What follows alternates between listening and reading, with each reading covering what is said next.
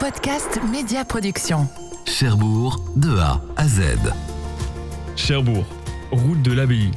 Comme son nom le laisse présager, c'est sur cette voie passante qu'un vieux monument s'érige, l'abbaye Notre-Dame du Vœu. Peut-être que vous y passez plusieurs fois par jour. Peut-être vous êtes-vous demandé quel est ce bâtiment en ruine Quelle est son histoire? Pour le savoir, je vous emmène en 1145, accompagné de Mirella Giacomel, guide conférencière, pour vous en livrer tous ses secrets.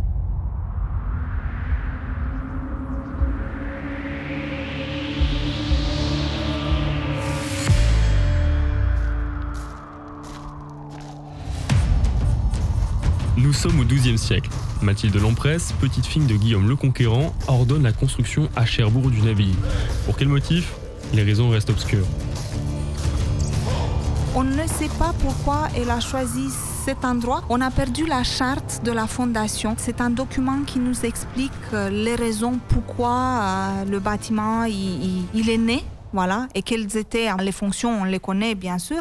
Euh, nous, on n'a plus cette charte-là. On pense que, euh, comme pendant les raids des Anglais, quand l'abbaye elle a brûlé à multiples fois, euh, le document il a, il a brûlé aussi. Donc on ne sait pas vraiment avec exactitude parce que c'est un endroit qui est assez écarté de la ville de Cherbourg. Ça veut dire que euh, l'abbaye se retrouve en dehors des murs de la ville. Donc du coup c'est une abbaye, une construction qui n'a pas de défense. Et on peut comment considérer que c'est c'est un souhait de la part de l'empresse de conquérir de, de nouveaux terres par le moyen de, de la religion. Mais pourquoi porte-t-elle le nom Notre-Dame du Vœu? Il s'avère que c'est un secret de Polichinelle.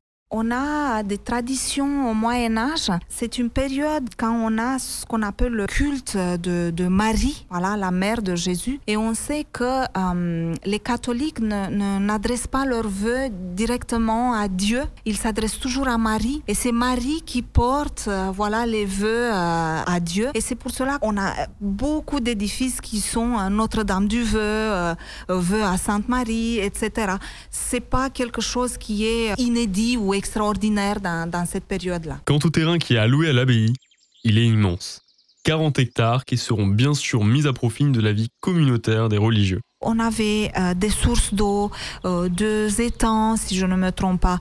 Euh, on avait des champs, on avait des jardins, un, verger. Donc quand on est, une abbaye, on doit pouvoir avoir la possibilité de, vivre sans chercher quelque chose à l'extérieur. C'est pour cela, voilà, qu'on peut, comment élever des bêtes. L'abbaye avait même deux pigeonniers. Ce qui est quelque chose qui est très important, c'était une marque de, richesse. Pas tout le monde avait le droit d'avoir des pigeonniers. Et euh, on a des écrits, des témoignages qui nous disent que la terre de, l'abbaye n'était pas euh, suffisamment fertile.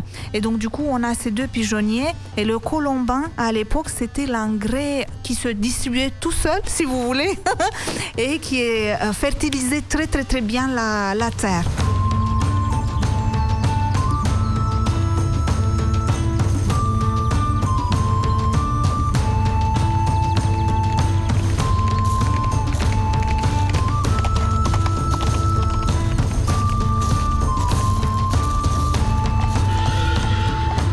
Cœur de l'abbaye, c'est un ensemble de pièces assemblées au fil des siècles, chacune en quasi-complémentarité des autres. Ce qui est intéressant, c'est comment la distribution des, pièces du bâtiment. C'est un bâtiment religieux euh, qui est construit au Moyen Âge, donc voilà 12e et 13e siècle. Euh, et euh, bien sûr, la partie la plus importante dans une abbaye, c'est l'église. Et c'est aussi la partie la plus décorée. C'est la partie voilà, qui est construite généralement en premier. Euh, c'est la partie qui reçoit le plus de dons. Et ensuite, on commence à construire les autres parties. On a besoin d'un endroit pour prier, c'est l'église. On a besoin d'un endroit pour dormir, un endroit pour manger.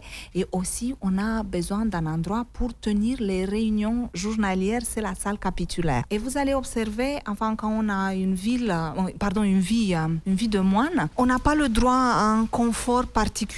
On vit avec ce que Dieu nous donne.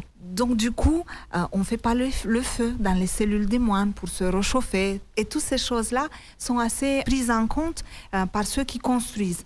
Donc, au-dessus de la cuisine, on a les cellules de moines. Pourquoi? Parce que on capte de la chaleur pour euh, adoucir un tout petit peu, si vous voulez, la vie des moines.